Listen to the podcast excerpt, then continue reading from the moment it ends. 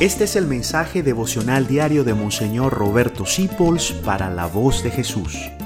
Queremos que la sangre de Cristo no se derrame en vano. Esta noche es Nochebuena. Bendíceme en Nochebuena, Señor, pero concédeme ser una bendición para los demás. Esta noche nos va a invadir la nostalgia de los que se han ido, la nostalgia de los que están lejos, Concédeme que la nostalgia no me robe la alegría de esta noche. Concédeme alegrarme con los que tengo cerca. Porque esta noche Jesús en el silencio, tú naciste de la Virgen María. Y desde ese momento tienes una familia humana como la mía. Concédeme hoy alegrarme con los míos, hacerles bella la Navidad. Porque yo tendré una Navidad bella si me preocupo de que los demás la tengan. No importa si no me regalan nada.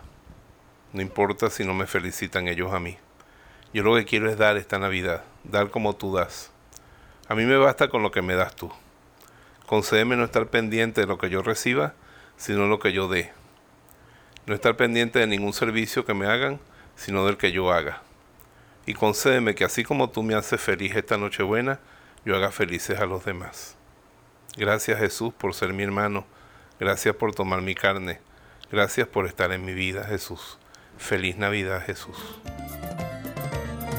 Gracias por dejarnos acompañarte.